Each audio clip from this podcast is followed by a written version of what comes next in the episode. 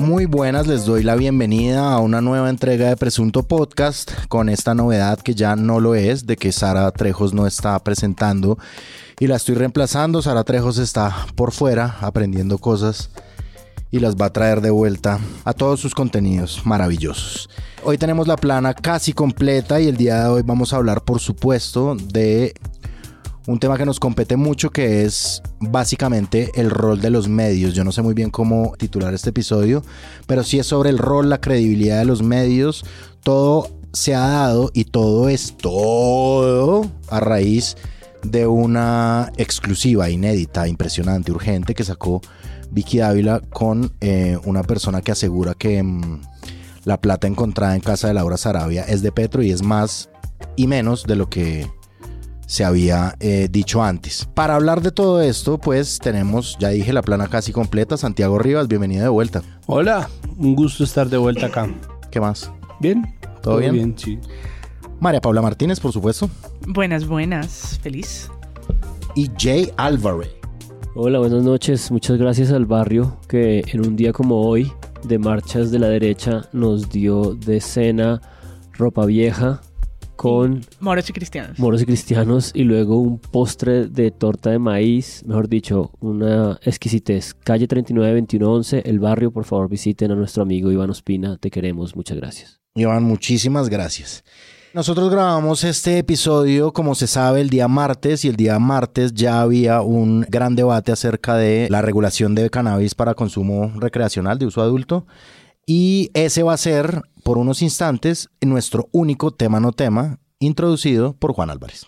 Sí, buenas noches. Hoy acaba en principio el periodo legislativo normal, sin las extraordinarias que se van a convocar. Y pues era el último día de oportunidad para votar el último octavo eh, de los debates eh, del cannabis de uso adulto.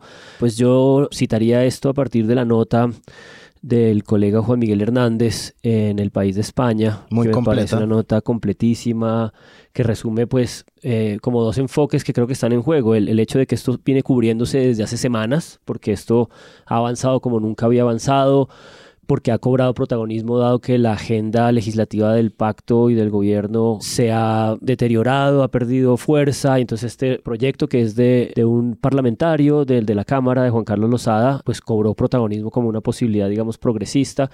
Pero pues esta nota del país de España, que es justo de hoy, martes 20 de junio, resume muy bien como los últimos hechos y las tensiones, insisto, de días atrás. Anoche en el Congreso pues hubo como un despelote porque parecía que había quórum, que no había quórum, faltaba un voto, eh, no apareció Alex Flores. Hay otra disputa muy importante que es la que hizo que intentaran votarlo ayer, que es una preposición que sumaron en uno de los dos textos de Cámara y Senado alrededor de la publicidad. Hay quienes dicen que eso fue como una jugada para justamente apretar los tiempos porque no se sabe si ese texto con ese eh, elemento de la publicidad se podía conciliar o no. En fin, es todo un entramado siempre difícil de entender. Creo que está muy bien trabajado ahí. Días antes, en el afondo de María Jimena Duzán, el 12 de junio, hace una semana, pues también estuvo el representante Lozada junto a Quintero de Échele Cabeza un poco dimensionando eh, la oportunidad de esta noticia, tratando de enfatizar sobre su carácter histórico. Y en este momento, cuando estamos al aire grabando, pues parece que está en sesión el Congreso. Eh, la noticia no se ha eh, ido de un lado o del otro. Yo soy absolutamente escéptico, sospecho que esto no va a ocurrir. Creo que todas las fuerzas están un poco dirigidas a terminar de torpedear cualquier avance legislativo que tenga el respaldo del gobierno. Y bueno, en el marco de esas cosas, pues en estos días se presentaron también peleas, delirios, y uno de los delirios en particular es el de un hombre con la cara en betún. Una suerte de performance que llevó el Centro Democrático, y perdón, nos riamos, pero es que ver la Es foto sin reírse, no, pero no es chistoso al final. Sí, no es. Es una representación estigmatizante. Es, chis- es chistoso el intermedio. Es chistoso, es chistoso porque es indigencia argumental. O sea, Sí, la indigencia es, es carencia absoluta de medios. Claro. Eh, esto es una indigencia argumental evidente. Aparece un hombre, si no han visto la foto, con una suerte de cobija puesta encima, con la cara embetunada o tal vez eh, embarrada con tierra. que dice en un letrero arrugado y maltrecho, la marihuana con G fue mi droga de entrada con H. Y al lado de él aparecen personas que dice el ser del Partido Centro Democrático, del Partido Liberal, del Partido Verde, con la frase en oposición, pues que dice si votas por la mata que mata, no cuentes con mi voto. Eh, la persona tiene un costal en la mano de harinas de oros que debería estar, debería estar eh, reclamando por, por el estigma. Y es una caricatura vieja y mal usada de lo que el consumo problemático puede ser y que desvía la atención de lo que se está regulando y de lo que se está en este momento discutiendo en el proyecto. Pero eso lo recuerda a uno imágenes y lo ponía también el proyecto de Chele Cabeza, imágenes muy viejas de cómo pues se ha estigmatizado y se ha centrado dejando otras aristas en, en la persona demacrada, consumidora, como si ese fuese primero lo que busca el proyecto o, la, o el único representante de una persona consumidora de sustancias psicoactivas y en este caso pues específico del cannabis. Entonces esa foto, pues ese personaje estaba allí, eh, yo entiendo que no dio declaraciones, era solamente una suerte de eso, de performance silencioso. Visual. Visual, eh, en esa noche tensionante que fue el lunes festivo cuando decidieron llevar esa discusión, ese debate. Yo creo que aparte, digamos, como del, del performance político y de la, de la venta un poco de ignorancia frente al tema, hay medios también que saben replicar muy bien ese tipo de, mm, pues, de frases de la droga de entrada, de que el humo de la marihuana es igual de dañina al humo del cigarrillo. Es decir, eso se dice bastante en los medios de comunicación porque sí. Ya llegará y estamos atentos al debate para hacer un episodio completo y ver finalmente cómo los medios van a terminar de cubrir esto. Ya empezaron a hacerlo, tendremos una previa, una entretanto, que es lo que está sucediendo hoy mientras grabamos, y mañana, y ya haremos el episodio en el que recogemos todo eso para analizar eso, representación, pluralismo de versiones, eh, maneras de abordar el tema y, por supuesto, narrativas frente a las drogas en general. Que es un episodio que hemos intentado hacer eh, hasta puntos... Eh, elaborados, hemos intentado de verdad. ¿Psicodélicos ibas a decir? hemos, hemos practicado, eh, pero por alguna razón que ya les contaremos no hemos conseguido concretar. Nosotros somos Presunto Podcast, síganos en redes sociales, tenemos Instagram, tenemos Twitter, ahí adelantamos un montón de debates, de fotos lindas nos ponemos a nosotros mismos y si les gusta mucho lo que acaban de escuchar y si les gusta mucho este proyecto, se pueden unir a nuestra comunidad de Patreons y apoyarnos. Ahí hay una serie como de niveles según el, el modo de pago en el que obviamente nosotros también damos una retribución en contenidos. Tenemos una hermosísima comunidad en Discord en la que discutimos sobre diversos temas a la que también se pueden unir. Antes de iniciar esta discusión sobre el tema del día, nosotros queremos hacer, ya que esto se trata también de crítica de medios, una acotación. Nosotros hemos sido objeto de varias críticas, eso no solamente no es raro, es habitual. Eh, sino que está bien acogido por nosotros en general. Esto es algo que un poco nos toca contar porque todo lo que tiene que ver con redes requiere de la anotación o el señalamiento de una obviedad y es ninguna crítica pasa inadvertida. Cada cosa que a nosotros nos dicen nos genera un cuestionamiento y una conversación interna entre nosotros, pero además en nuestro fuero de nuestros momentos de silencio y nuestros momentos de bruxismo nocturno también, normal. Lo digo porque recientemente, en respuesta al tema de nuestro episodio anterior, Miguel Hernández Franco, arroba Miguel Letras, anfitrión y único orador del podcast arroba pensar un rato, también en arroba guion bajo pensar un rato en Twitter y pues, que pueden encontrar en todas las plataformas de podcast.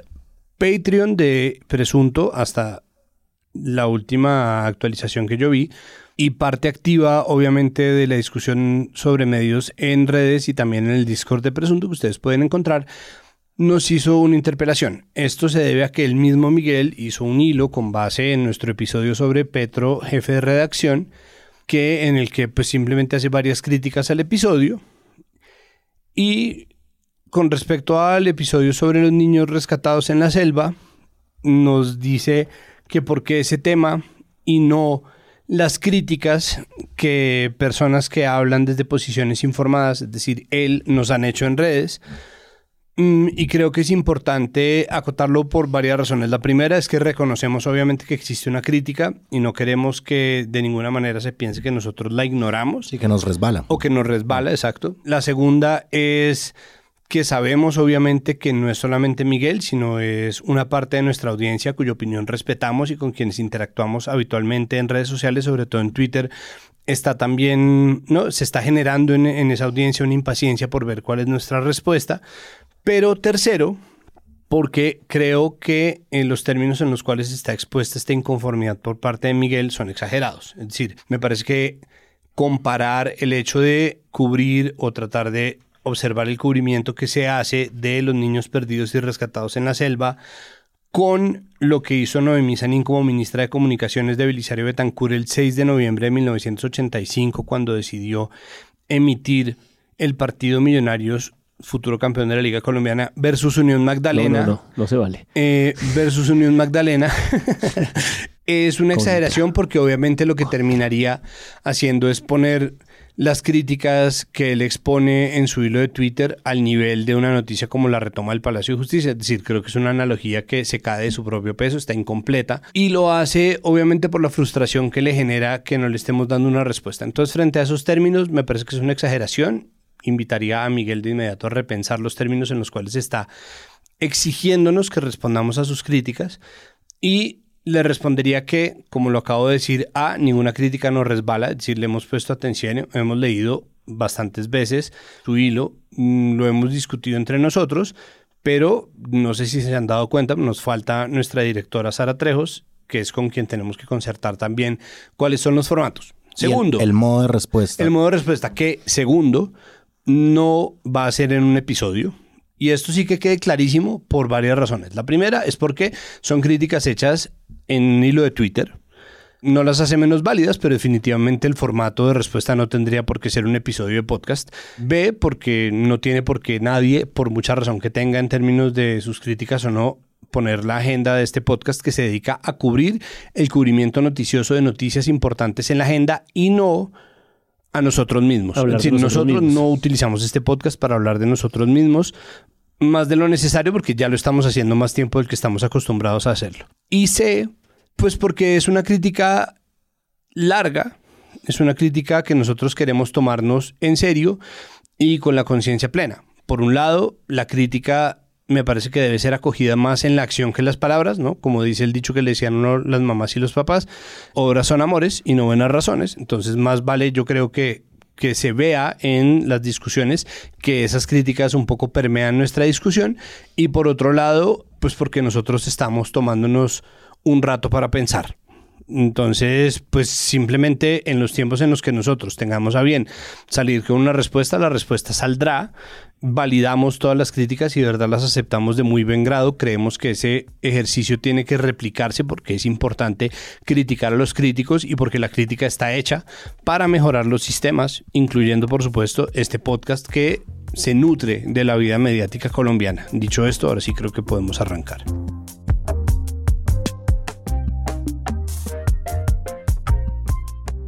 La muerte del coronel Oscar Dávila sigue generando reacciones. Pues empezamos en Bogotá con la investigación de la Fiscalía en torno a la muerte del coronel Oscar Dávila. En medio de las diferentes líneas de investigación, hoy estaban citadas dos personas, el coronel Carlos Feria, jefe de Casa Militar del Palacio de Nariño, y el abogado Miguel Ángel del Río. Además conocimos las primeras fotografías tomadas en el momento Los vecinos del coronel Oscar Dávila, fallecido ayer trágicamente, al parecer por suicidio, acompañaron hoy a la viuda, una joven señora que todavía no comprende su tragedia. Guillermo Gómez. Mónica, en el vecindario del coronel Ávila. La muerte del oficial, recordemos que él era el jefe de la oficina de anticipación de la presidencia de la República, desde donde se habrían ordenado las pruebas, o mejor, la prueba de polígrafo. Recordemos a la ex niñera del hijo de la jefe de gabinete Laura Sarabia y también donde se habrían ordenado las interceptaciones ilegales Oscar al teléfono. y ahora les contamos a ustedes este testimonio que generará muchas polémicas eh, desde todos los sectores políticos, muchas reacciones, porque un testimonio de una de las personas que justamente tuvo varias conversaciones confidenciales con el alto oficial que murió el pasado viernes 9 de junio, le reveló. Entre tantas cosas que afirma, que ya les vamos a empezar a contar, pues asegura que la plata que estaba en el apartamento de Laura Sarabia era del presidente Gustavo Petro y que estaba ese dinero en cinco maletas y que eran aproximadamente 3 mil millones de pesos. Es lo que asegura la fuente con este testimonio, este explosivo testimonio. Listo, entonces va la chiva de Vicky Dávila. Esto tiene un antecedente que nosotros tocamos brevemente en el episodio de los niños encontrados en la selva y es la muerte del coronel Dávila. El viernes 9 en la noche se conoce que Dávila está muerto. Dávila es, es testigo crucial en el caso que los medios, algunos llamaron el Niñera Gate, eh, pero que tiene que ver con esta acusación de un robo que aún no sabemos ni de cuánta plata es, ni cuáles son los detalles de esos, de esos hechos, o ni siquiera diría los detalles. Es decir, hay muchas dudas todavía, o tenemos muchas dudas en la ciudadanía sobre el caso. Uno es el intrínculis entre Sarabia, Benedetti y Petro, que además resulta en la salida de estos dos últimos del gobierno. El otro es el polígrafo y las maneras en las que la niñera está, está es, es partícipe de todo eso y el otro es pues que hay un robo que se alegan primero por un monto, luego por otro y luego aparece esta eh, explosiva, entre comillas, declaración que es anunciada en redes sociales por Vicky Dávila. Horas antes, sí. Horas antes dice urgente, urgente, urgente, ¿no? Eh, que le recuerda a uno esa tradicional. Extra, extra. Extra, extra de las chivas de Otrora. Y publica el 15 de junio la revista Semana un artículo que dice, entre comillas, la plata era de Petro, eran cinco maletas y tres mil millones de pesos. Eso ya pone un dato muy distinto y elevadísimo a lo que primero era, ¿no? Pasamos de 7 mil dólares a 150 millones a 3 mil millones, maletas, en fin. Explosivo relato de testigo que habló con el fallecido coronel Oscar Dávila en medio del escándalo. La foto es Petro, unos fajos de billetes, 1, 2, 3, 4, 5, 6, 7, 8, 10 fajos de billetes y Laura Sarabia al lado. La foto del coronel muerto está en la mitad y viene un artículo que tiene 16 citas de una fuente que de entrada dice su identidad se mantendrá, se mantendrá perdón, en confidencialidad para proteger su vida. Claro, pues que además genera un problema extra porque no, el, el, punto no es si es una fuente anónima o no. Decir anónima es que no le ha eh, dicho su propia identidad a la misma periodista. Protegida es que le dio la cara pero pidió que se respetara el anonimato. El problema con la corroboración de la información tiene una doble capa que es hablar por el muerto. ¿No? Inventarse la voz de un muerto o hablar a nombre de un muerto, sea esto verdad o mentira, configura un problema de credibilidad porque ahí la verdad pues tiene que estar probada a través de una serie de filtros y de procesos de validación. Esto sucede hace exactamente cinco días desde que estamos grabando y lo que pasó desde ahí, que es lo que vamos a analizar, es o son eh, varias, varios artículos y varias reacciones que tienen que ver con pues, lo que está pasando, con ese testigo en el que eh, contesta Miguel Ángel del Río, estamos a la espera del dictamen de medicina legal y de la fiscalía. Por otro lado, Vicky Dávila y la construcción periodística de esa noticia y el anonimato de la fuente, la reserva de la fuente que termina hasta en un decreto de la fiscalía. Y luego las respuestas de distintos periodistas sobre esa publicación y en específico sobre Vicky Dávila. Vicky misma. Vicky misma como noticia, los propietarios del medio en el que trabaja, que son los señores Gilinski, y su relación con el gobierno Petro, que termina también en un comunicado de presidencia. Es decir, en cinco días ha pasado en una línea de tiempo distintas declaraciones que tienen que ver con la libertad de prensa, con la construcción mediática y con eh, la propiedad de medios.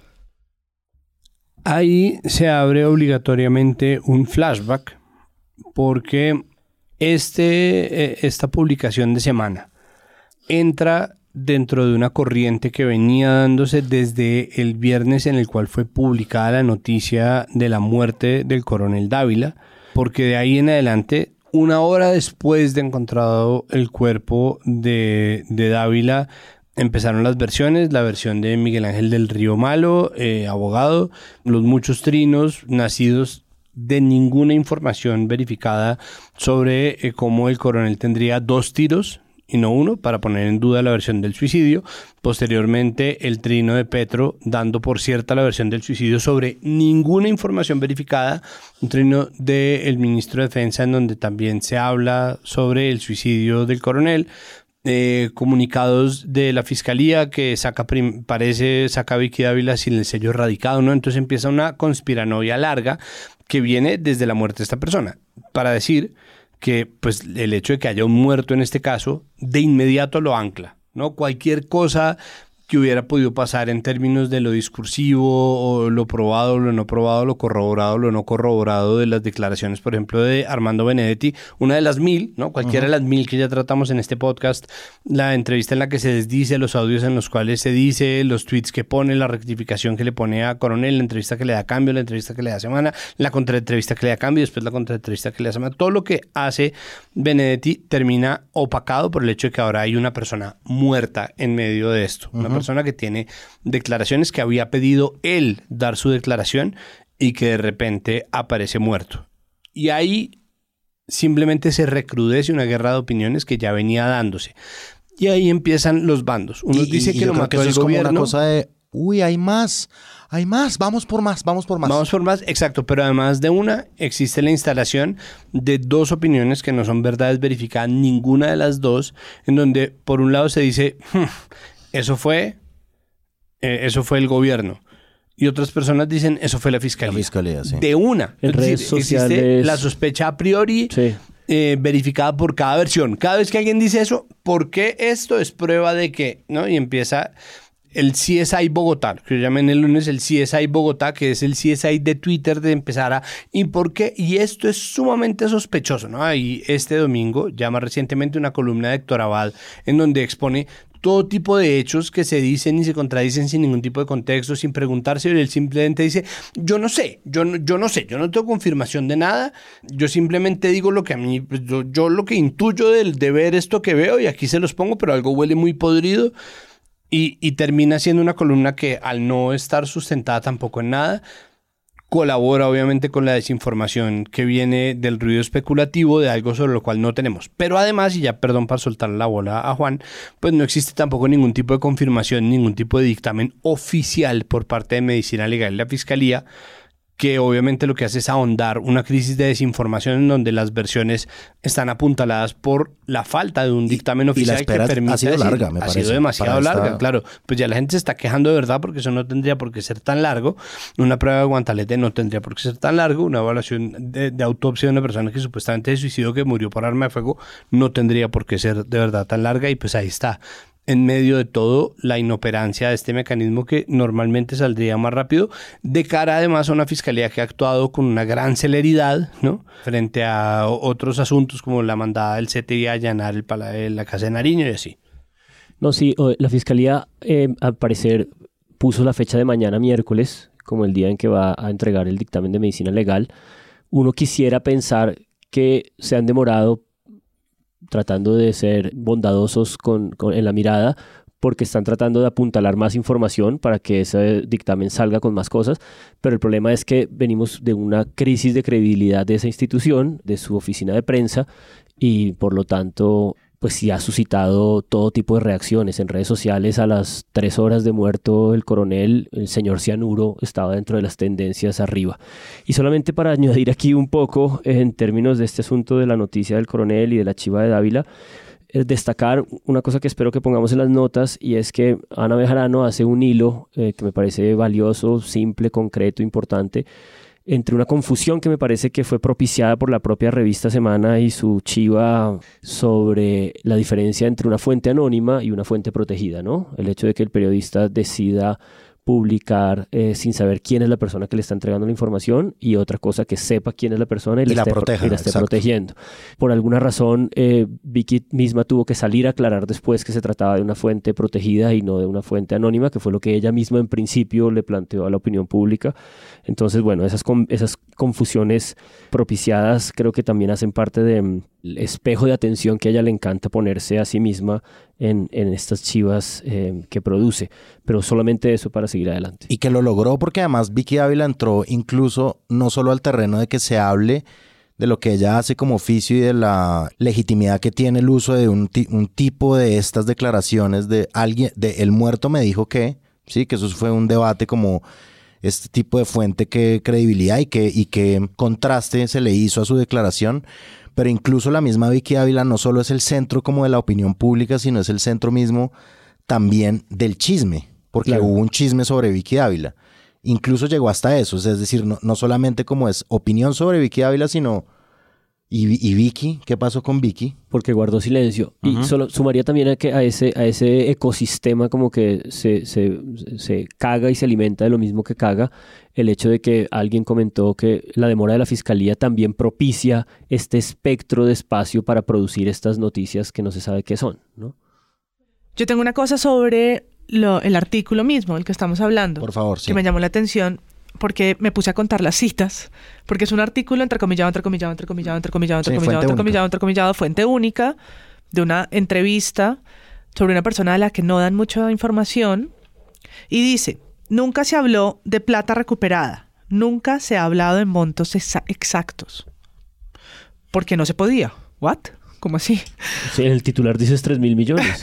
No sé, estoy leyendo una cita. No se justifica ese monto de dinero. Además, todo se estaba haciendo así, por debajo de cuerda. Todo se estaba haciendo de manera ilegal, no desde un proceso judicial. Asimismo, Dávila decide hacer una copia espejo del celular de Marelvis y le pide un favor al mayor John Jairo López Tolosa en la Dijín para que intercepte esos números, relató la fuente. De allí reitera, como les hemos dicho, que la plata era del mandatario, que estaban en cinco maletas y que sumaban aproximadamente 5 mil, 3 mil millones de pesos, mejor, 3 mil millones de pesos. Abro comillas.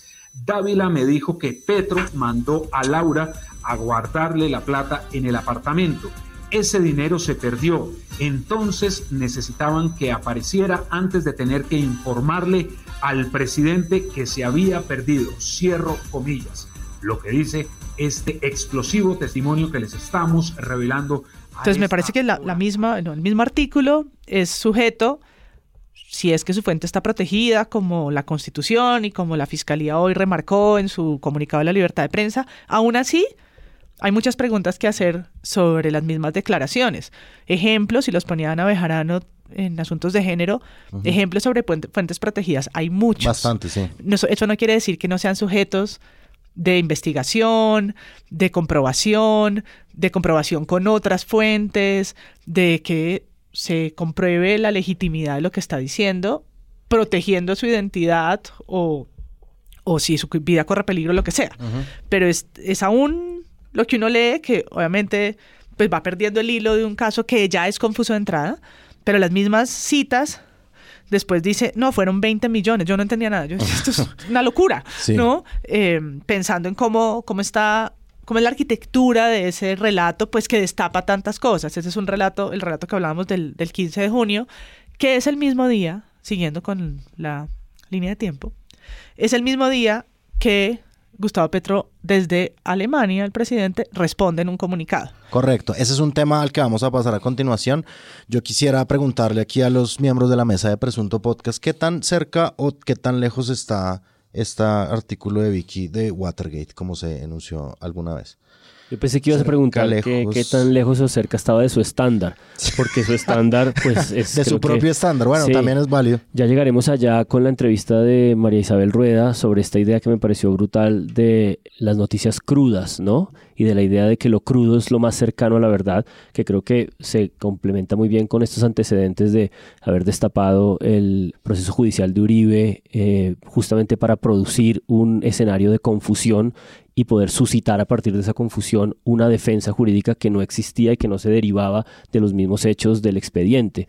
Eh, creo que es parecido a lo que pasa con los petrovideos, ¿no? que es este soltar de manera confusa, sin claridad nunca de dónde viene la información, de qué tipo de proceso de corroboración o de investigación hay detrás, sino simplemente esta idea de aquí viene esta masa, nosotros la soltamos para que sea la propia opinión pública en la confusión que generamos, la que genere más, más movimiento, más engagement, más clic en la averiguación, ¿no? Esta idea de que Semana publica y los demás periodistas investigan. Y creo que parte de la crisis de estos 3 mil millones y de que la plata fuera de Petro es el hecho de que la acusación es tan grave de un testigo que no tiene eh, en la propia nota ningún ejercicio de corroboración que creo que los demás periodistas se quedaron quietos y creo que eso fue lo que suscitó esta otra parte de la discusión y es como esta detención de Dávila de unas horas y como la especulación y la conversación sobre si había una crisis dentro de semana con sus propietarios a raíz también del comunicado de Petro. hay una serie de conversaciones sobre credibilidad de nuevo, perdónenme que yo sea el encargado del flashback, pero me parece que esa, memoria un poco termina condimentando esta conversación y es porque veníamos en una crisis de credibilidad larga, nosotros hemos tenido la oportunidad de tratarla en nuestro episodio sobre Petro, jefe de reacción, pero también en nuestro episodio posterior sobre las declaraciones de Mancuso ante la JEP y pues básicamente en cinco años de capítulos que hablan sobre este tema, pero es una conversación que ha estado muy presente de varias maneras. Entonces, por un lado, venía Primero, el reino de la hipérbole es una cosa que nosotros hemos utilizado mucho para hablar. Digamos, las pancartas en las marchas del 7 de junio fueron utilizadas por eh, Catalina Suárez, eh, columnista de opinión de la W, periodista abiertamente uribista, y por Luis Carlos Vélez para decir eh, que Petro es el presidente que más ha perseguido a la prensa en la historia de Colombia, lo cual primero es un exabrupto, segundo es una mentira gigantesca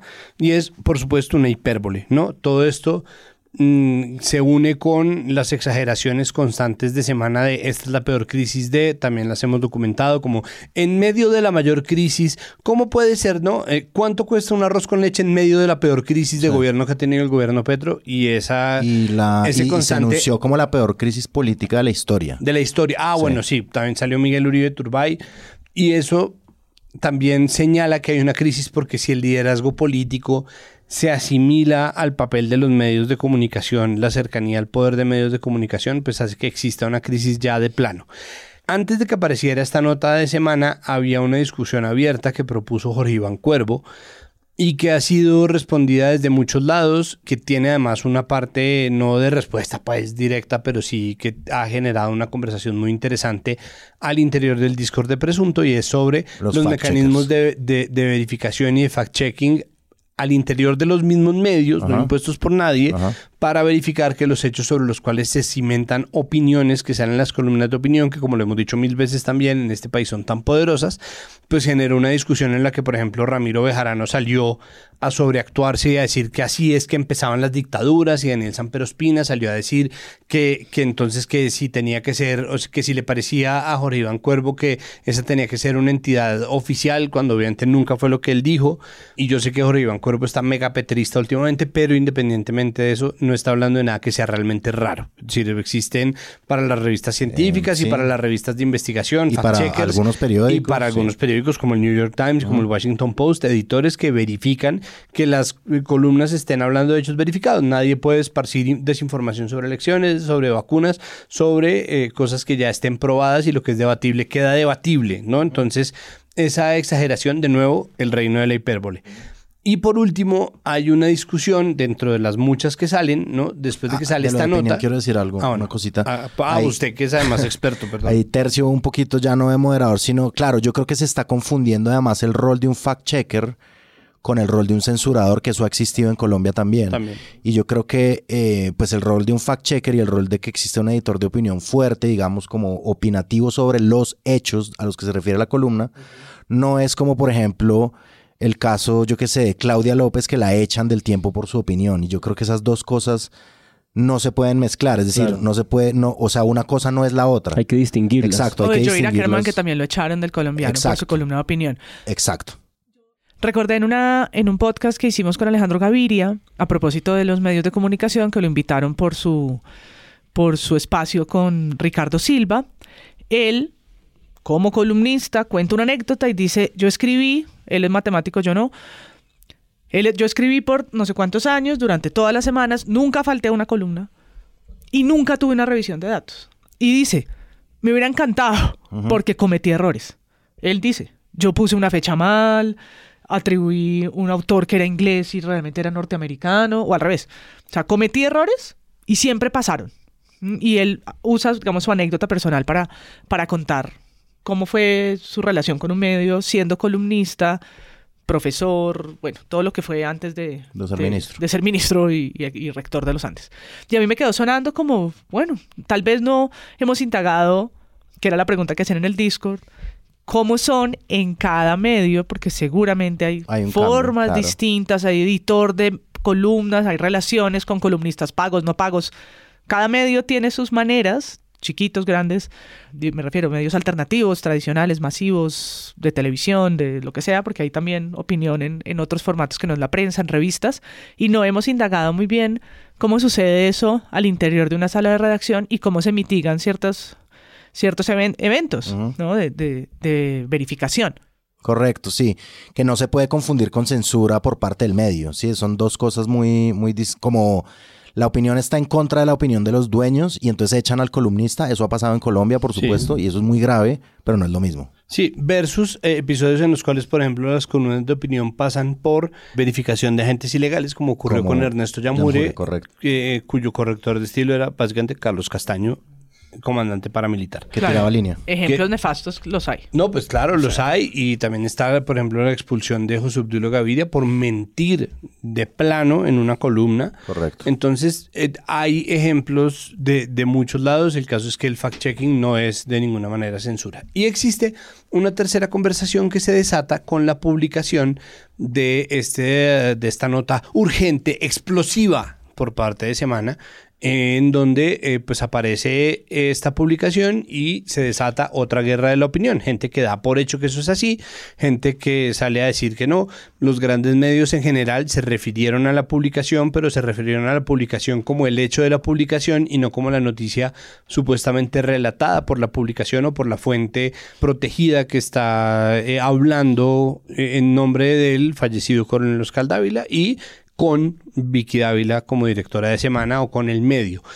En estas sale Olga Bear a decir pues que qué pasa porque publican esta noticia en donde no hay eh, información corroborada, que no importa la, la- la protección de las fuentes, sino porque no hay información corroborada y porque no existe contrastación, es decir, que si se está acusando a Petro de, de ser el propietario de 3 mil millones de pesos que son robados de, de la Casa de Laura Sarabia, porque no se le está preguntando a él por su versión.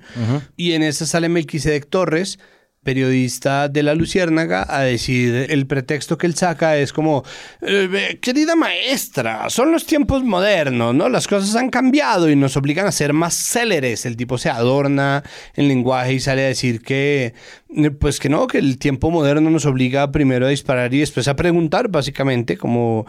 Y, y lo compara, ahí es donde sale la cosa de la hipérbole con Watergate, ¿no? Claro. El tuit de Olga Beares en respuesta a un tuit de Melquisedec Torres que dice que por menos se cayó Nixon, ¿no? Como...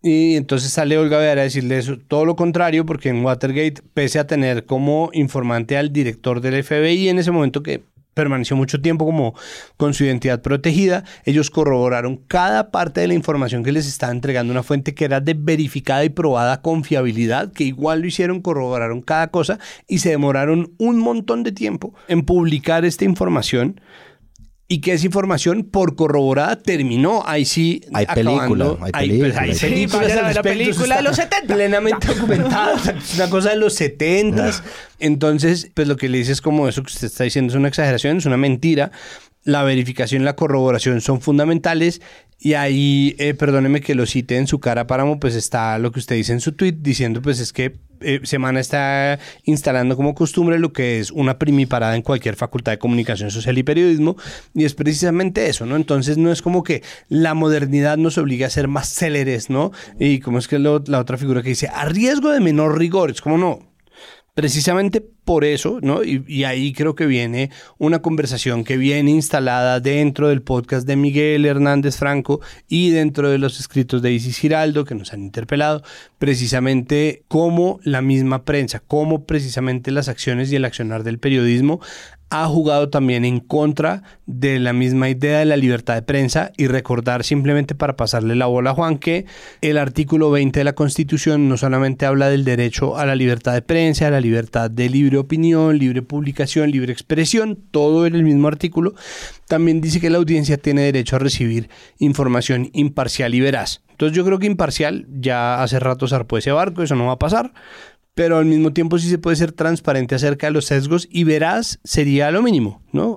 Sería lo mínimo que tuviéramos información veraz, corroborada, para poder tomar decisiones, que se supone que es lo que se hace en las democracias liberales. Se supone que es tomar decisiones y estar informado, tener herramientas eh, de análisis de la realidad, pues ahí es un poco lo mínimo y eso es incluso algo a lo que se está faltando, que es la discusión acerca de eh, la libertad de prensa que está corriendo es el desacuerdo de cómo puede ser que se los deje mentir. Entonces, ya eso obviamente desata mil discusiones más que hemos tenido acá y que obviamente no hemos terminado de tener, pero el asunto está en precisamente los mecanismos del periodismo que permiten tener una versión aceptable de la verdad.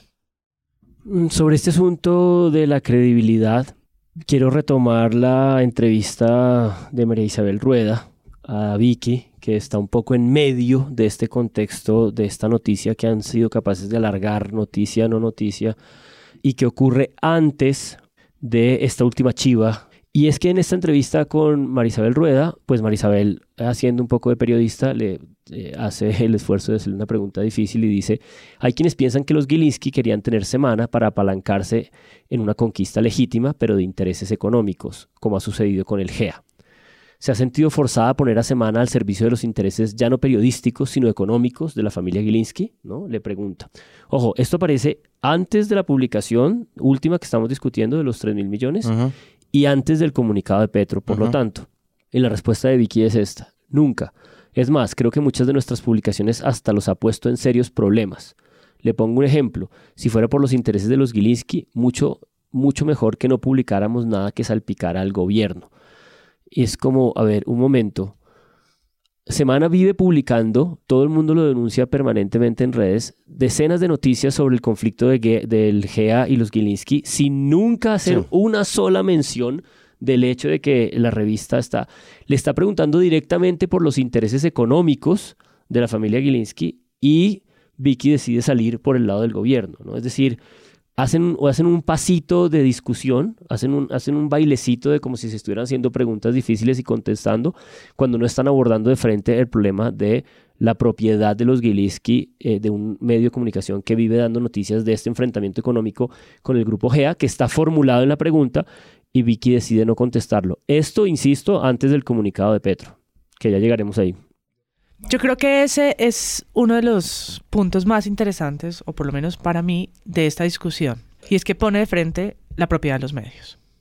Correcto. Un tema que siempre ha sido importante, que ahora tiene un jugador nuevo o reciente que son los Gilinski. Y como más famoso que los otros dueños, ¿no? Como sí, o, más presente, o sea, precisamente por la figura de Vicky. No lo sé, me parece discutible. O sea, pero más... porque Sarmiento Angulo, si Sarmiento Angulo, lo que pasa es que el tiempo ha perdido mucha relevancia, pero en parte eso también, perdóname MP, eso también se debe a, a, que, a que eligieron de director a una persona que se tenía por subalterna. Entonces, de nuevo, yo no estoy, y como pasó en el momento en que fue elegido. Yo no estoy dudando de las capacidades de Andrés Monpotes, pero al mismo tiempo me parece que no es un tipo que tenga el nombre para enfrentarse, para empezar, a su jefe, ¿no? En temas tan delicados como el caso de Brecht. Prueba de ello es que se entrevistó a sí mismo, ¿no? Eh, Sarmiento Angulo, o el tiempo entrevistó al hijo de Sarmiento Angulo, hablando sobre la pensional. Tiene cosas buenas y tiene cosas malas. Eso es un espectáculo ridículo, ¿no? Y pues es el hombre más rico, es más rico que Gilinski, ¿no? Y pues lo que pasa es que murió Julio Mario Santomingo papá, pero quedó el grupo Valorem y Ardía también murió. Exacto, son, como los de moda. Sí, pero no, son los más ricos del país y tienen los medios de comunicación. Eso es una realidad de este ecosistema que está concentrado. 78% de la televisión. Que no tiene que no tiene ninguna prohibición de propiedad cruzada, como existe en otros países, es decir, que el dueño de una de un ingenio azucarero, de un de un equipo de fútbol, de una cadena de hoteles o de un banco puede ser a su vez dueño de un medio de comunicación. En Colombia eso está en familias tradicionales, adineradas, que tienen muchos intereses, no ninguno de ellos prioritario en la información, la veracidad o la comunicación. Y eso ha impactado las líneas editoriales de los medios siempre. Cuando estaban más fuertes los Sarmiento Angulo con el tiempo y su director, o cuando estaban los Santos a cabeza de la revista Semana, cuando estuvo el grupo Planeta en el tiempo también. Eso en, la historia de, de los medios ha sucedido siempre. Y yo creo que es algo que pasaba un poco más de agache ante la opinión pública. Correcto. Es decir, de esto podíamos haber estado hablando hace 10 años, pero no lo hacíamos. A mí me parece muy interesante que ahora, porque siempre ha sido eh, relevante para leer a los medios y para entender la manera como construyen un discurso, que ahora sí lo hagamos. Y me interesa mucho, y lo conecto con lo que estaba diciendo eh, Juan, porque es precisamente el, comunicado de Petro el que vuelve a poner la lupa allí, ¿no? Porque no se refiere tanto a todas las declaraciones, a las 16 citas que yo digo de, ese testigo, sino que en su segundo párrafo le habla directamente a los dueños del medio en donde salió esa publicación, que son los Gilinski. Y dice, he tenido una amistad con los dueños de la revista Semana, quienes han participado en diferentes negocios en el país, de los que ni como congresista ni como presidente he sacado ningún tipo de provecho. Los mismos propietarios de la revista son testigos de primer orden de mi honorabilidad. Y si, y así también se los he demostrado, por ejemplo, durante mi debate como joven parlamentario sobre la fusión entre el Banco de Colombia y el Banco Industrial Colombiano. Tampoco saqué provecho durante las negociaciones del Grupo Gilinski y el GEA, en donde por el contrario siempre pedí que se llegara a un acuerdo en transparencia. Eso no es menor, ¿no? Primero porque está diciendo le está hablando, ¿no? Está pasando para mí como sobre Vicky un poco, ¿no? Como sobre la figura misma de Vicky. Y sobre, la nota incluso. Y sobre la nota misma. al, inicio pues sí dice que es, que es difamatoria, obviamente, es por donde arranca. Pero sobre ese párrafo basan dos artículos que me parecieron muy interesantes, que es el de La silla vacía, de Juanita León, del 20 de junio, sobre el argumento de que eso es una amenaza que Petro les está dando y que hay que saber leerla así, es el argumento, que entendí también lo dice María Jimena Duzán en su artículo de la revista Cambio, que es a su vez el podcast que saca en A Fondo. Y dice, esto les puede estar trayendo problemas, contrario a lo que Vicky dice en la entrevista, le puede estar trayendo problemas a la señora directora y al señor propietario, porque hay unos intereses económicos detrás, ¿no? Mientras nos arrasgamos acá las vestiduras por las narrativas, allí hay en juego unos propietarios con intereses económicos que no les conviene estar de pelea con Petro. Petro un poco les hace el guiño y se los recuerda. Y hay unos cambios, dice María Jimena Duzán, en la, en la superintendencia y demás, que podrían estar, estar marcando unas tensiones que de lo mejor no estamos viendo nosotros ya, porque no resultan en, en, todavía en artículos periodísticos, pero podríamos estar a puertas de eso, ¿no? Y es una tensión entre el gobierno Petro y intereses económicos en este caso, en particular, pues de los Gilinski que siguen, que siguen eh, puyando. Es más, María Jimena dice, sin el superintendente que estaba y cómo se han dado las cosas, la puja por Nutresa no hubiera podido ser. O sea, ella que ha hecho un seguimiento periodístico a todo lo del GEA muy detallado, pues tiene los argumentos para decir, aquí hay algo, aquí hay algo entre, entre la propiedad del medio, la dirección del medio y el gobierno. El triunfo de Petro le cambió muchas cosas a Gabriel Gilinski porque tuvo que empezar a ver cómo manejaba, sin estrellarse, su doble condición de dueño de un medio como Semana y miembro de una familia de empresarios muy pero muy cercanos a Gustavo Petro. No solamente los Gilinski habían ayudado desde tiempo atrás a las campañas de Gustavo Petro a través de créditos, sino que Gustavo Petro, siendo senador, a comienzos del 2000, había sido el único congresista que había defendido en el Congreso, en un debate, al grupo Gilinski, cuando éste sostenía un pleito millonario con el grupo empresarial antioqueño. Para sorpresa de muchos, a su llegada al poder, Petro dejó en sus cargos a los superintendentes nombrados por su antecesor, que siguieron facilitándole la vida a Gilinski. Apalancado en semana, logró hacerse a unas importantes acciones en Nutresa y Sura. y desenrocar al GEA. Un triunfo para nada pírrico, pero al final no pudo quedarse con el banco. Que me parece que es pues un, eso es el gran, ¿no? la, la, gran pepa del asunto, la gran semilla del asunto a la que podemos entrar más. Petro lo hace el 15 de junio. Sí. En su comunicado. Estoy de acuerdo en que eso es, eso es eh, absolutamente extraño. De hecho, la nota de Juanita León empieza diciendo eso. Dice que esto no es lo habitual, un poco como dando a entender que este tipo de cosas sí ocurren por debajo de la mesa y no ocurren por encima de la mesa. Es una de las primeras puntadas del artículo de Juanita.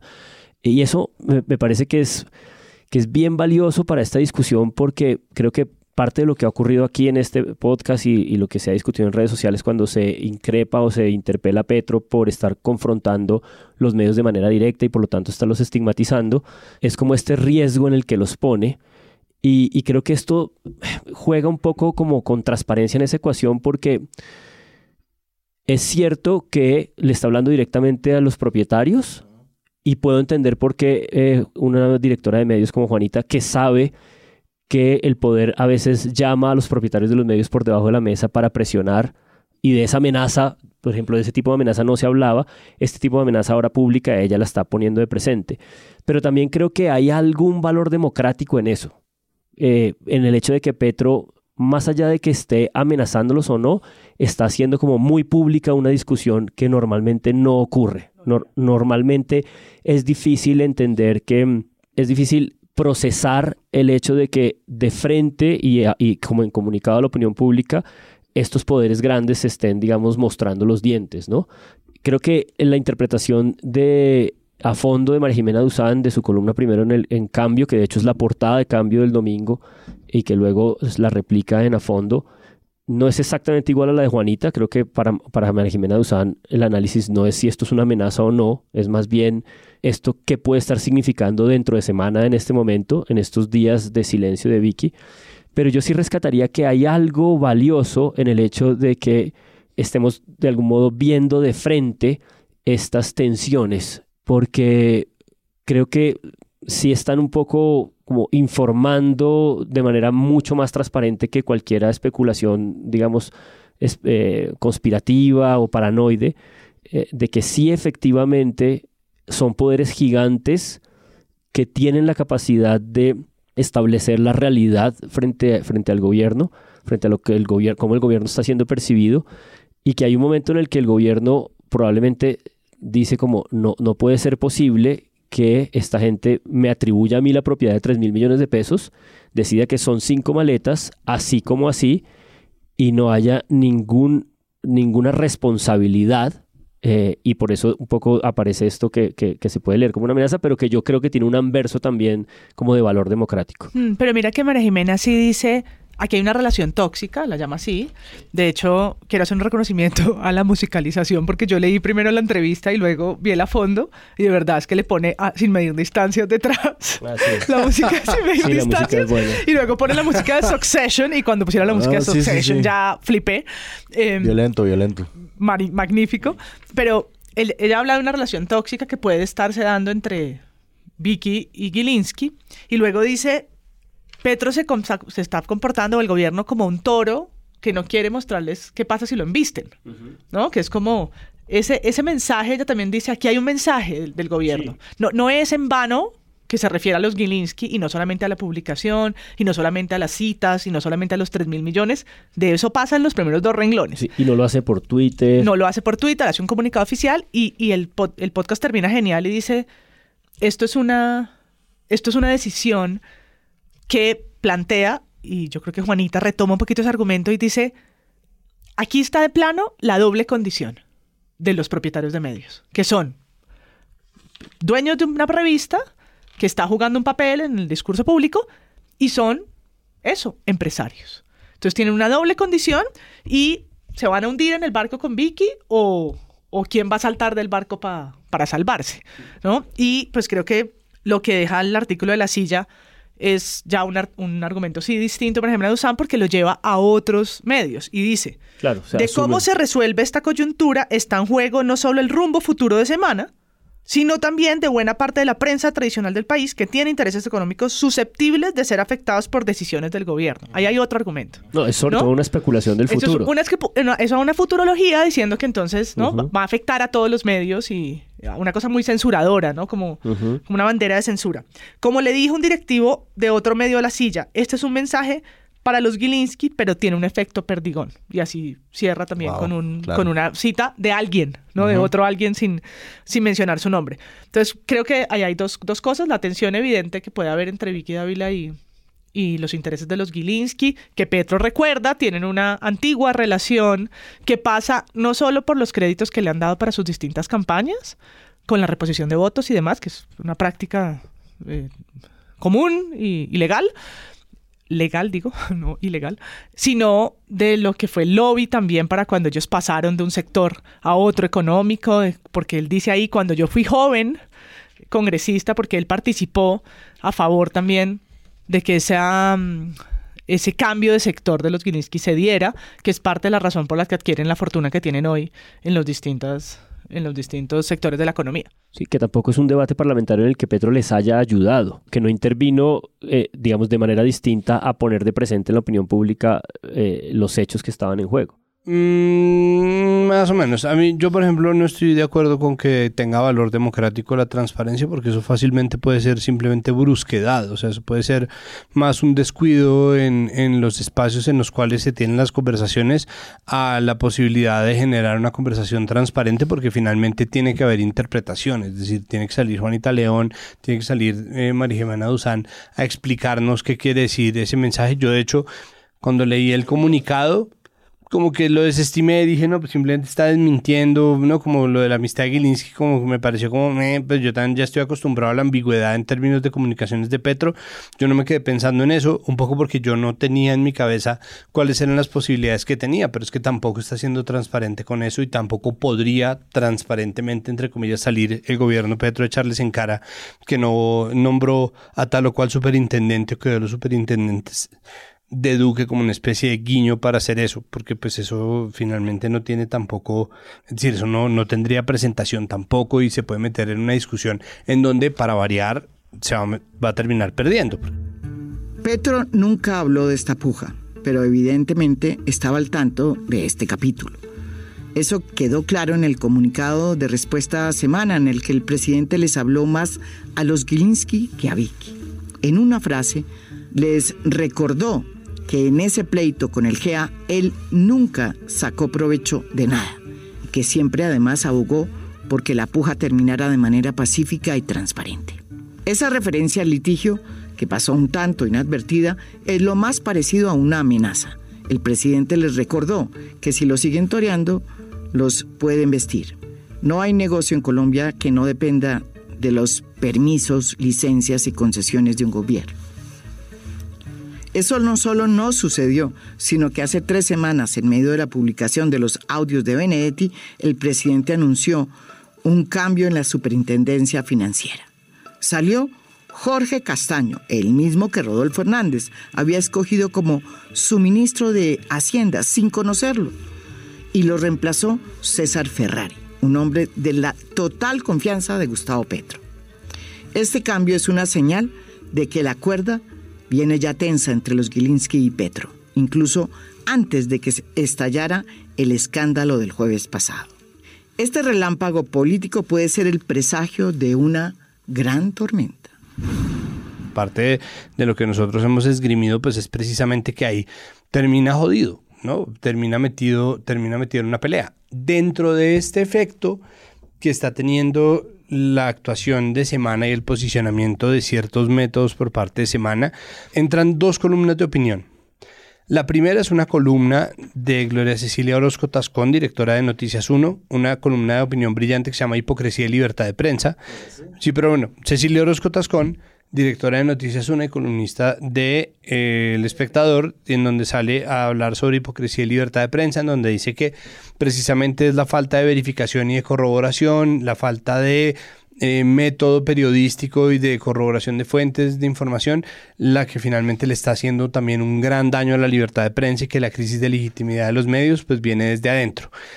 Pasado este pasada esta columna y con motivo de la muerte del coronel Dávila, la analista Olga Lucía González en La silla vacía escribe una columna.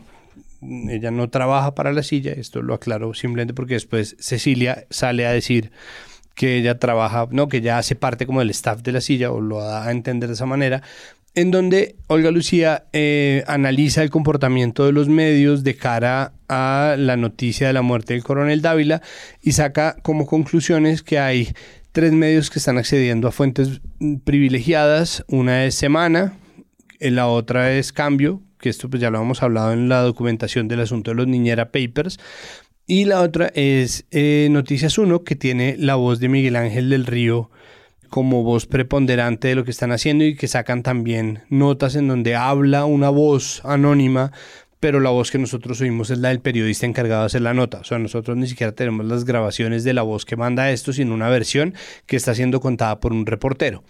En la opinión de Olga Lucía González, la peor calificación de esto se lo lleva a Noticias 1 Mm, me imagino, bueno, expone muchas razones. Una de ellas me imagino que es la cercanía, obviamente, con la, la, posición gubernamental, el posicionamiento de una versión que es solamente del abogado del río hasta que no se pruebe veracidad de ninguna de estas, de ninguna de estas fuentes.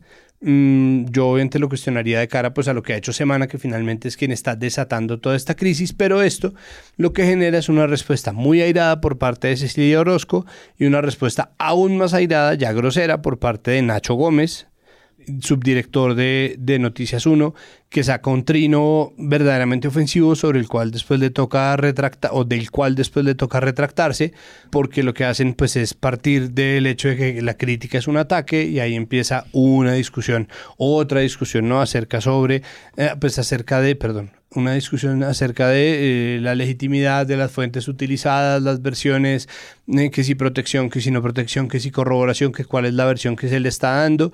Y la pregunta que se hace Olga Lucía González, que yo no tengo cómo responder y que tampoco yo simplemente estoy aquí documentándola, es a qué horas un medio que eh, se ha caracterizado por tener un rigor periodístico como Noticias 1 queda en esta posición frente a una pelea en donde está también metido el poder y si eso tiene que ver con su cercanía o no, y ahí está un poco la discusión. Perdón, MP, ahí sí.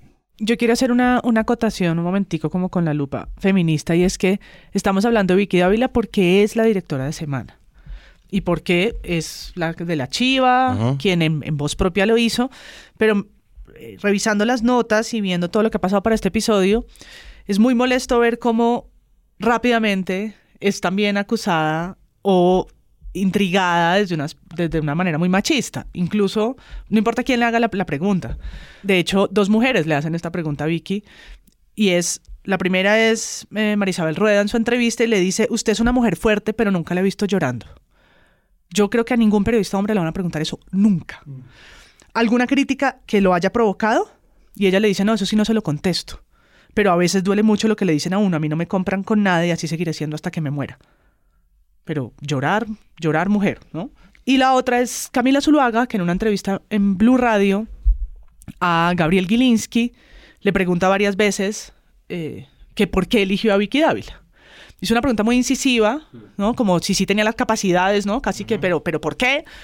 Y él contesta, ella es una buena madre, ella es una buena esposa. Yo digo, no, no puede ser. Aquí estamos hablando de formas periodísticas, de enfoques editoriales, de la manera como como dirige un medio y, ha hecho desde la, desde la campaña de Petro unas apuestas con portadas, con titulares, con noticias, con fuentes anónimas, y sobre eso estamos hablando, no sobre si llora o no llora, no porque eso es un encubrimiento sesgado, machista, sexista y a todas luces innecesario.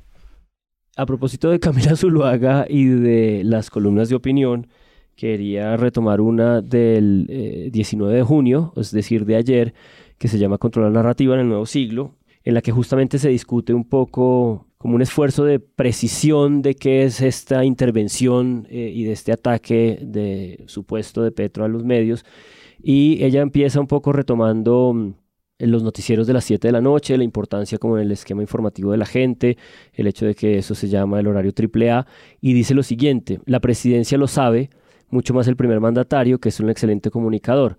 Razón de peso para concluir, o sea, es que ahí fue donde yo marqué porque me parece una frase muy fuerte. Razón de peso para concluir que la repetición de dos de sus discursos en las últimas semanas en ese horario tiene como intención controlar la información que reciben la mayoría de los ciudadanos. O sea, si el control de la mayoría de, los de la información de los ciudadanos es la repetición de dos discursos en un espectro de cinco o seis semanas, pues no sé, me parece cuando menos una exageración. Pero luego, más adelante, a propósito de esas retransmisiones, eh, pues ella dice lo siguiente, la decisión de retransmitir un discurso que no estaba hecho para televisión y que realmente no tenía un mensaje claro para la ciudadanía, o sea, los diálogos de paz de LL, una, una, un enunciado de esos, no sé, es como, es como el caso de Pacheco sobre, sobre la agenda de la paz que ya no importa. La decisión de transmitir un discurso que no estaba hecho para televisión y que realmente no tenía un mensaje claro para la ciudadanía parece entonces un ataque frontal a la pluralidad de la información y que por ende un golpe blando a la libertad de expresión. O sea, me parece que en este esfuerzo un poco por tratar de explicar y de justificar por qué los medios se sienten atacados, son capaces de construir unos argumentos que me parecen un exabrupto. Yo quería decir algo chiquitico sobre eso y es que además Camila dice que los noticieros son por donde la mayoría de personas se informan y eso no es verdad. Hace mucho tiempo que no lo es. El Estudio General de Medios lo dice. Los noticieros están por debajo de los medios online y por debajo de, las redes sociales y de los medios online. Es decir, esto era hace unos años, que realmente los noticieros lo eran. Por un lado, el rating de los noticieros hoy es menos de 10 puntos. Cuando le va bien a Caracol, es noticiero en el que trabaja Camila y lo dice en su columna, tiene 6 o 7 puntos de rating. Eso, en las tablas de rating de quienes lo miden en Colombia, no suma dos millones de personas. Entonces, pensar que por controlar un espacio es también darle mucha relevancia a la hora de televisión vista por colombianos cuando el ecosistema hoy es mucho más interesante. No podemos quedarnos viéndolo como si fueran los años 70 de Watergate, donde sí los noticieros cooptaban 50, 60 puntos de rating. Ese eran otros tiempos. Hoy tenemos que estar viendo, y lo que hacemos acá, cómo fluye y cómo, nos cómo fluye la información y por dónde la consumen las audiencias. En los noticieros, en YouTube, en las redes, en TikTok, en los medios alternativos, en los medios comunitarios, en las radios, en, ¿no? en un ecosistema que es más plural. Y que sí es más plural, no como lo dice Camila, es mucho más plural. Yo estoy de acuerdo con Juan en que esos discursos eran de completo interés público y fueron alocuciones de 20 minutos que además no hicieron que el noticiero no se emitiera, el noticiero se emitió. Claro. Todas las noches. Yo siento que yo sigo en los 70 porque a mí sí me da la impresión de que esos o noticieros a la hora del almuerzo en todos los restaurantes son como re importantes. Siento que es como el único momento en el que la gente pone cuidado mientras está almorzando, pero bueno, puede ser una equivocación. yo estoy absolutamente de acuerdo. Es decir, yo, no, yo creo ahí para terciar y un poco para jugar el papel de abogado del diablo hay jurisprudencia, es decir, la periodista, maestra en ciencias económicas, maestra y doctora en historia Isabel Arroyo, saca en Twitter como respuesta a la turbulencia generada por este tweet y la columna de Camila Zuluaga, una publicación de ámbito jurídico en la cual hablan sobre la jurisprudencia existente acerca del posicionamiento en el prime time televisivo que nos guste o no, a todos nos importa, incluyendo a MP y al joven aquí Andrés Páramo, y por supuesto a mí que trabajo en el post prime time. Eh, en el, cerrando con broche de cuero el, el, prime time de los lunes, es importante, existe una ley, eh, existe una ley que es una ley del 95 que habla sobre la viabilidad, relevancia y cualidades constitucionales que tiene una locución presidencial y posteriormente una ley del 2001 en donde finalmente se dice que un presidente que busque aparecer mucho en el prime time y que termine mm, coartando la publicación o la emisión de contenidos que estaban preparados para una hora, esto obviamente es legislación vieja, ¿no? Pues de cuando las parrillas todavía eran absolutamente rígidas. Y ha habido sanciones ha cambiado. Exacto. No, de hecho hay sanciones documentadas que vienen desde antes del 2001 y posteriores al 2001 en donde un, presidente tiene tantas alocuciones eh, cada tanto tiempo que empieza a evaluarse la constitucionalidad o la viabilidad o la relevancia a los ojos de la constitucionalidad de sus declaraciones públicas, a ver si no está tratando precisamente de cooptar la narrativa. Como las 400 horas de prevención y acción. Por un poco, claro, pero ¿qué fue? Pero no que no estaban en prime time. Claro, pero es que este es un país, estaba en el pre-prime time, estaba de 6 a 7. Pero claro, ¿cuál es la diferencia aquí? ¿No? Entonces aquí hay obviamente muchas anotaciones para hacer. La primera es que sí existe una jurisprudencia, es decir, eso que está diciendo Camila Zuluaga no es del todo descabellado, pero se enmarca en una pelea de victimización táctica en donde medios de comunicación hegemónicos y periodistas que son liderazgos visibles dentro de estos, medios de comunicación salen a posar de víctimas y a decir que Petro es el peor perseguidor de la prensa, ¿no? Cuando hemos tenido periodistas que han tenido que exiliarse, escándalos de chuzadas sistemáticas y masivas contra periodistas, eh, censura documentada más o menos desde Miguel Antonio Caro, eh, la presidencia de Turbay el Estatuto de o sea, tenemos de verdad una documentación de represión contra la sociedad civil, incluyendo a la prensa, que es muy larga y un informe de la Comisión de la Verdad que tiene a los medios, sí en muchos casos como victimarios, pero sí definitivamente también como víctimas, víctimas del Estado y víctimas de los agentes violentos entrados en conflicto, incluyendo lo paraestatal también. Y por el otro lado, una presidencia que sale a victimizarse frente al poder de los medios hegemónicos, que les, achaca, que les achaca la pérdida de esto, la pérdida de aquello, que termina posicionando también y desde el poder político generando de nuevo, y esto lo repetiré hasta el cansancio, una narrativa de la cual nunca jamás se van a hacer propietarios del todo. Es decir, eh, una batalla en la cual solamente están destinados a perder porque finalmente van a salir los medios desde su posición como poder civil, nos guste o no, nos parezca o no, exageren o no, mientan o no, a decir que es que Petro los está victimizando. Entonces, en medio de esta pelea se enmarca esta columna de Camila Zuluaga que está basada en una jurisprudencia eh, que existe, pero que está hecha para medios viejos que no tienen en cuenta ni los estudios de medios, ni la viabilidad o volatilidad de las parrillas que tienden a cambiar por la transmisión de eventos deportivos o porque como RCN lo ha sabido hacer mil veces, se les da por cambiar de horario sus telenovelas una y otra vez, pero que sí tiene una influencia documentada de las alocuciones y de la presencia del poder político institucional dentro de las parrillas de televisión. ¿Qué es lo que pasa además de existir esta jurisprudencia? Que todavía no existe un estudio de constitucionalidad que permita saber si existe una multa o no. Pero existiendo la sanción, pues tendría que ponerse en marcha ese mecanismo. Es decir, lejos de pensar otra vez en posicionar esto dentro de una guerra de opinión, que es lo que nosotros estamos viviendo en gran medida, pues valdría la pena simplemente que las instituciones encargadas de verificar la pertinencia de, las alocuciones presidenciales, pues pongan en marcha una investigación para ver si se sanciona o no con una multa a presidencia por ocupar de más el prime time y no enmarcar esto dentro de, de nuevo, esta pelea de hipérboles constante. Pero existe una jurisprudencia, eso sí existe. Bueno, se nos acabó el tiempo. Nosotros vamos obviamente a seguir hablando de esto porque es básicamente la razón de existir de este podcast y es la credibilidad de los medios de comunicación y cómo la crítica de esa credibilidad ha venido subiendo conforme ha pasado el tiempo.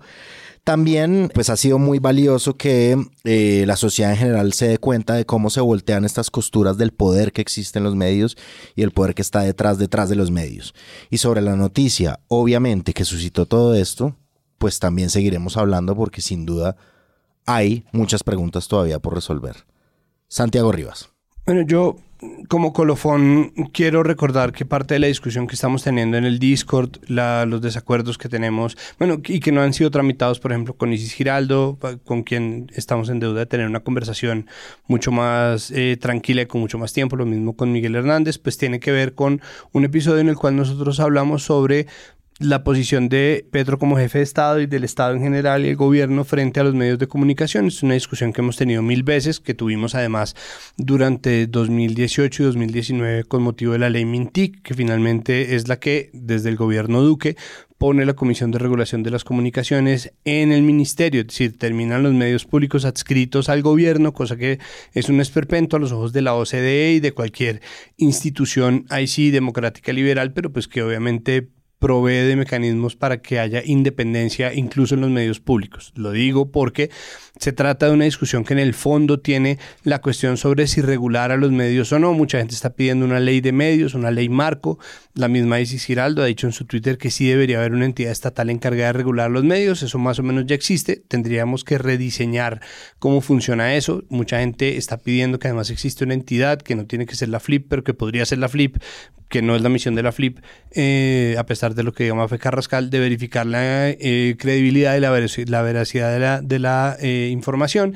Yo soy muy escéptico de ese tipo de regulaciones, pero creo que es importante seguir dando esa discusión, sobre todo porque a la luz de la regulación nacen esperpentos. Como, que no se le puede llamar de otra forma. Que no se le puede llamar de otra forma, como el pedido de la senadora Isabel Zuleta del Pacto Histórico de que la Fiscalía allane a semana por cuenta de las publicaciones hechas. Entonces, de nuevo, aquí estamos todos de acuerdo en que lo que está haciendo Semana es un horror en términos del método, en términos de las costumbres, de los hábitos, del rigor periodístico y de cómo se instala el ejercicio periodístico en la conversación y termina haciéndole daño también a los medios de comunicación que están peleando en favor de la libertad de prensa porque están abusando precisamente de ese derecho, traicionando los métodos mismos del oficio, que ya están documentados y están puestos. Pero que esto amerite acción policiva por parte de la Fiscalía allanando un medio de comunicación, no solamente va a terminar con el gobierno como gran perdedor de ese debate, sino que puede configurar pues violencia de Estado a la luz de cualquier evaluación de derechos humanos. Recordar también que hasta que llegaron al gobierno, quienes estaban luchando por la garantía de derechos humanos eran o éramos precisamente quienes estábamos en la oposición al gobierno anterior y a todos los gobiernos anteriores a ese, precisamente porque el Estado es el encargado de garantizar derechos humanos y el Estado es el único responsable de violar derechos humanos. Toda la otra gente comete crímenes, pero la violación a derechos humanos la comete el Estado y por eso las responsabilidades estatales son distintas a las responsabilidades de cualquier civil que cuando viola un derecho humano realmente lo que está haciendo es cometiendo un delito. Entonces pedir que se haya en un medio es entrar en unas honduras que más que Honduras parece Nicaragua. Entonces hay que tener mucho cuidado. Chao María Paula. Chao. Chao con la portada de James. Yo quería cerrar con que cuando estábamos esperando más revelaciones explosivas o explicaciones, aparece una portada de James que se ve realmente forzado a contestar preguntas que no quiere porque pues él como dijo no lee ni sabe política. Entonces, saludos a James. Y otras preguntas como si hace el tirititi antes de, No, no me quería referir a eso solo por no decir la palabra tirititi. numeral eh, tirititi. Numeral tirititi paila. Tirititi eh, es.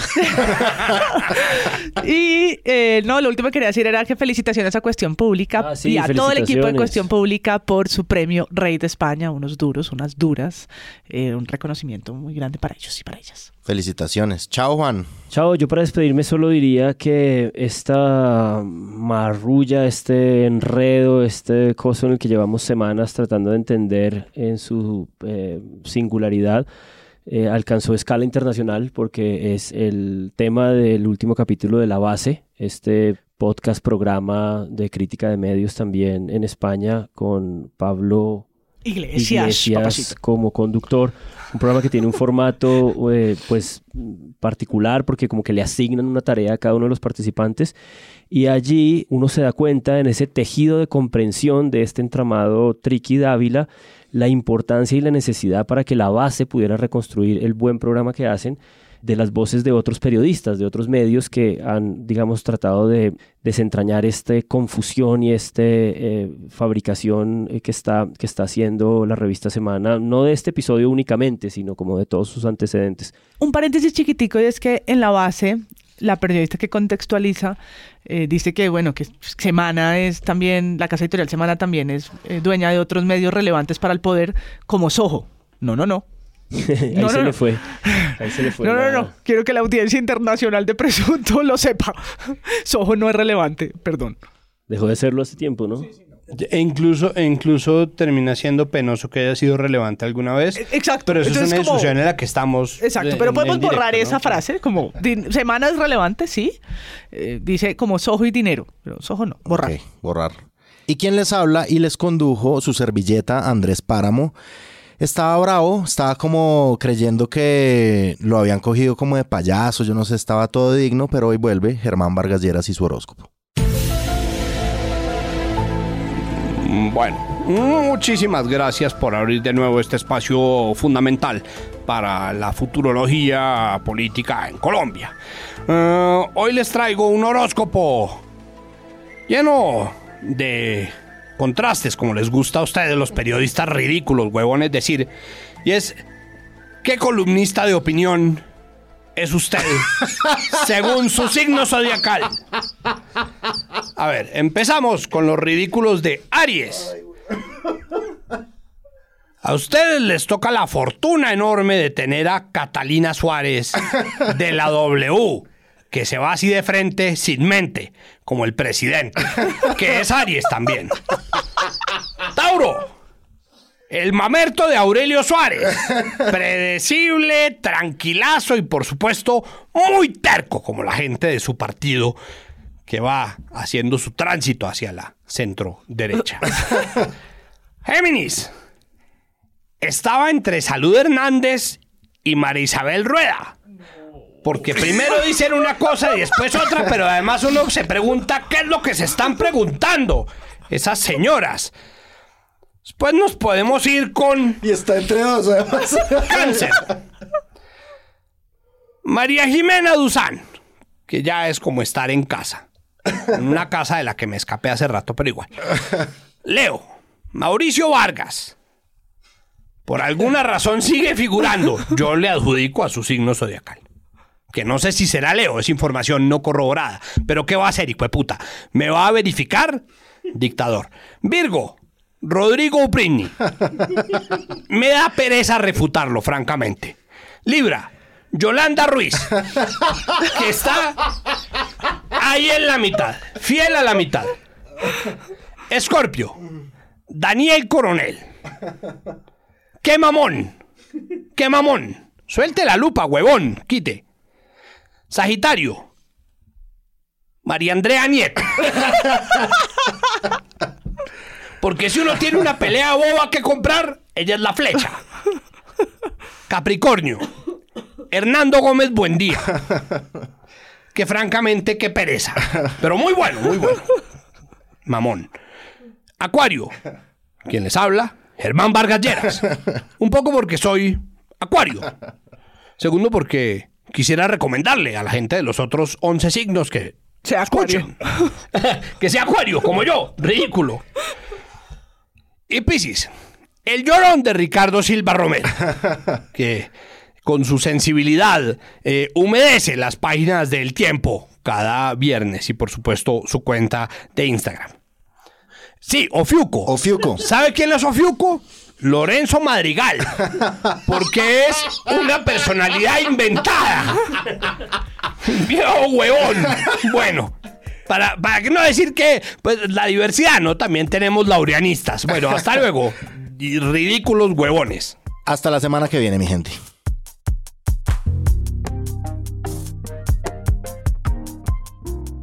Si les gustó este episodio y quieren apoyar este podcast, los invitamos a que lo compartan en todas sus redes sociales. Esa es la mejor manera de crecer. Presunto Podcast es producido por Sara Trejos con el análisis de Santiago Rivas, María Paula Martínez, Juan Álvarez y Andrés Páramo. La postproducción la hacemos Rodrigo Rodríguez del Oro Podcast y yo. Nuestra asistente de producción es Paula Villán de Sillón Estudios. Les invitamos que visiten presuntopodcast.com donde pueden ser donantes y parte de la membresía de Presunto. Con su ayuda podremos financiar este proyecto y diseñar mejoras para ser sostenibles y salir cada semana. Al mismo tiempo, en la misma página pueden encontrar el ingreso a nuestra comunidad de Discord, que si no saben qué es, imaginen un super chat donde cada tema tiene su propio canal desde una selección de memes y titulastres, pero también canales de crítica de medios sobre periodismo de género, internacional, ciencia, político, cultural y chequeos. Todo esto alimentado por la misma comunidad. También pueden escucharnos en nuestro canal de YouTube y en todas las plataformas de podcast. En algunas de esas plataformas nos pueden dejar calificaciones y comentarios. Eso siempre ayuda a que otras personas nos encuentren. Presunto Podcast es producido en Sillón Estudios, una red de podcast independiente donde pueden encontrar otros podcasts. Gracias a ustedes por escuchar. La próxima semana esperen un nuevo episodio.